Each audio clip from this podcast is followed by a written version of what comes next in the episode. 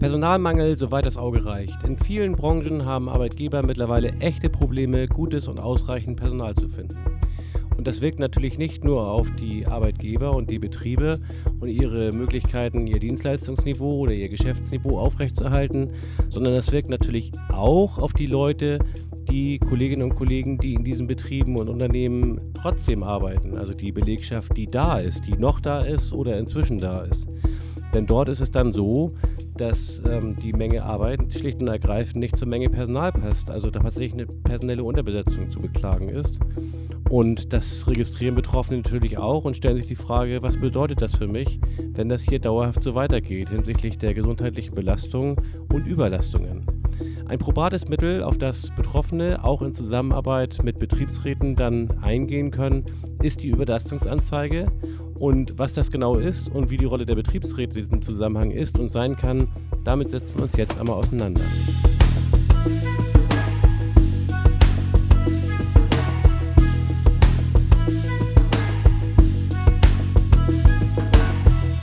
Und damit hallo, liebe Kolleginnen und Kollegen, zu einer weiteren und neuen Folge meiner Podcast-Reihe 360 Grad Betriebsrat.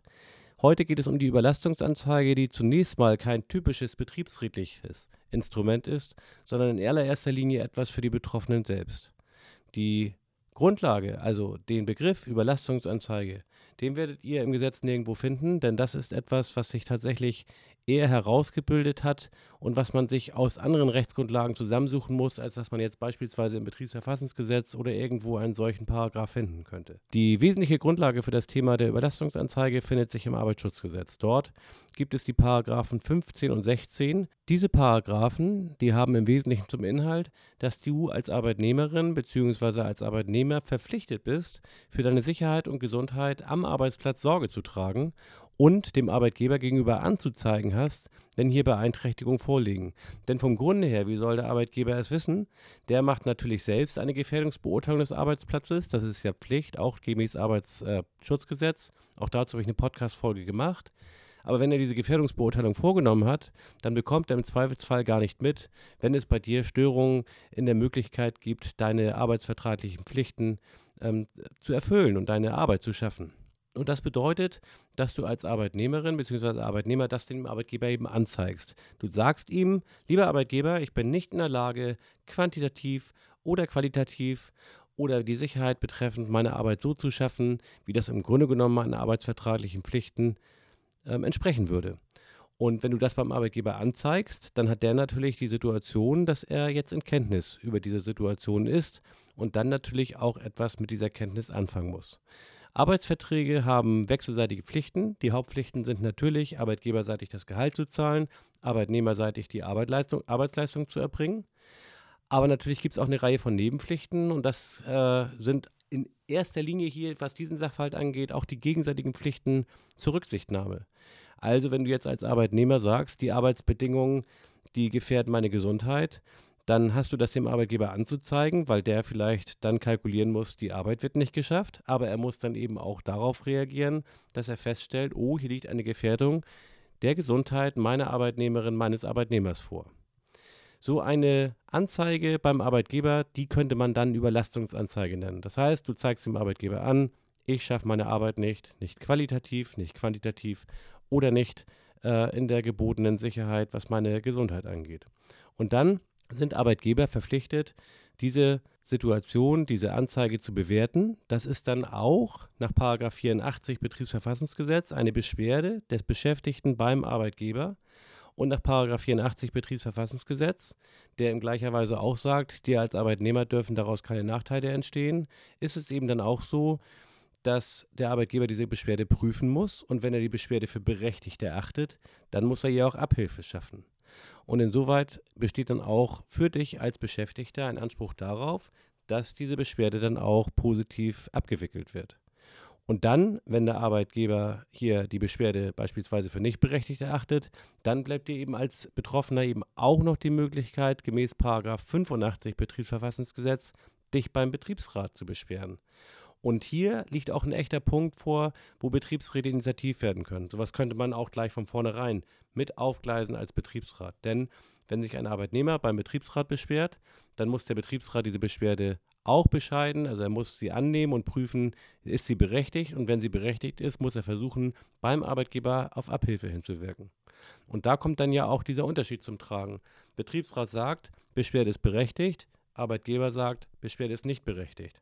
Und da ist Paragraph 85 dann erfreulich eindeutig, denn der besagt, wenn sich Arbeitgeber und Betriebsrat nicht über die Berechtigung der Beschwerde verständigen können, dann, dann ist das ein Thema für die Einigungsstelle. Und die Einigungsstelle, die entscheidet dann über die Berechtigung der Beschwerde.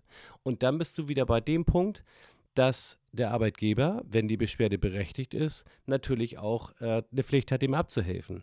Und wenn sich also ein Beschäftigter vom Ende her gedacht darüber beklagt, dass seine Arbeitsbedingungen seine Gesundheit gefährden, beispielsweise weil er die Arbeit nicht schaffen kann oder weil es viel zu wenig Personal für die Arbeit gibt, dann kann eben nicht die Erkenntnis und Folge sein, dass man sich eben so lange ausbeutet, bis man irgendwann entkräftet zusammenbricht, sondern ist die Erkenntnis die, man teilt es dem Arbeitgeber mit, der Betriebsrat kann gleich einbezogen werden, kann auch zu dem Zeitpunkt einbezogen werden, wo der Arbeitgeber vielleicht sagt, diese Beschwerde ist nicht berechtigt.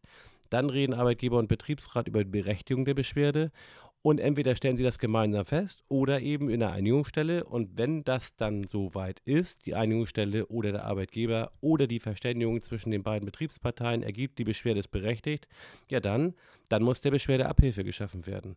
Und das kann dann beispielsweise in der Einstellung zusätzlichen Personals der Fall sein. Das kann natürlich sein, dass es schwierig ist, zusätzliches Personal einzustellen. Aber da muss man eben über andere Wege darüber reden, wie man eben die Arbeitnehmerinnen und Arbeitnehmer dann entsprechend entlasten kann.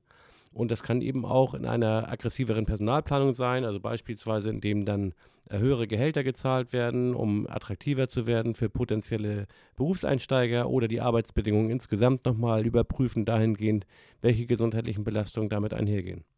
Und das ist dann auch schon fast eine kleine Überleitung zu einem Thema, was ich ebenfalls schon in einer vorangegangenen Podcast-Folge hier hatte, nämlich dem Thema der Gefährdungsbeurteilung. Ähm, das hatte ich äh, in der vergangenen Podcast-Folge in erster Linie vor dem Hintergrund psychischer Gefährdungen hier thematisiert, aber natürlich gilt das auch für physische Gefährdungen, also für Gefährdungen, die durch den Arbeitsplatz insgesamt entstehen. Und Überlastung infolge von zu viel Arbeit für diesen Arbeitsplatz ist natürlich ein Punkt, der auf die Gesundheit der Beschäftigten wirken kann. Und insoweit ist Paragraph 5 Arbeitsschutzgesetz hier die Gefährdungsbeurteilung einschlägig und ohnehin in der Rechtspflicht des Arbeitgebers, diese Gefährdungsbeurteilung durchführen zu müssen. Und insoweit ist das ein Thema, dem man als Beschäftigter, aber auch als Betriebsrat jetzt nicht einfach so ausgesetzt ist. Viele Betriebsräte haben vom Grunde her das Thema, dass sie einer nicht ausreichenden Personalausstattung sich vielleicht ohnmächtig gegenübersehen. Sie können zwar beim Arbeitgeber rumhupen, so nach dem Motto, du musst was machen, du musst was machen, aber eine Überlastungsanzeige durch Arbeitnehmer oder Arbeitnehmerinnen ist dann schon ein ganz anderes Brett, weil der Arbeitgeber eben da Rechtspflichten hat, darauf Abhilfe, dafür Abhilfe schaffen zu müssen. Und wenn Arbeitnehmerinnen und Arbeitnehmer so eine Überlastungsanzeige beim Arbeitgeber äh, machen, dann ist es durchaus sinnvoll, dass das nicht nur einer macht, sondern dass es vielleicht mehrere machen, sodass eben jetzt nicht der eine dann der Low-Performer ist, der vielleicht sogar Befürchtungen hat, auch wenn es ein Maßregelungsverbot gibt, sowohl aus dem Paragraphen 612a BGB, wenn Arbeitnehmer in zulässiger Weise ihre Rechte ausüben, als auch aus dem Paragraphen 84 selbst. Ich erwähnte das, da kann dem Arbeitnehmer eigentlich nichts passieren oder der Arbeitnehmerin, aber trotzdem ist es natürlich so, eine Überlastungsanzeige kannst du als Arbeitgeber kontern, indem du dann die Arbeit verlagerst und dann ist das halt irgendwie der Low-Performer. Aber wenn sich mehrere Kolleginnen und Kollegen beschweren und das über den Betriebsrat entsprechend orchestriert wird, dann hast du ein echtes Thema damit, dass der Arbeitgeber reagieren muss, denn Paragraph 85 bietet eben den Betroffenen dann, wenn die Beschwerde berechtigt ist, auch einen Anspruch, einen einklagbaren Anspruch gegen den Arbeitgeber, diese Beschwerde zu beseitigen.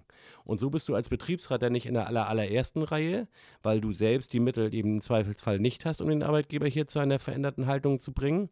Aber über das Thema Überlastungsanzeige kannst du dann indirekt als Betriebsrat auch den entsprechend notwendigen Druck auf den Arbeitgeber ausüben, wenn es in seiner Sphäre liegt, die Dinge positiv zu verändern. Wie so etwas ganz genau geht, wie man Überlastungsanzeigen formuliert und wie man da auch dann entsprechend die einzelnen Schritte aufeinander abstimmt. Dabei helfe ich euch gern. Sprecht mich an, wir machen da was zusammen. Bis zum nächsten Mal. Tschüss aus Hamburg.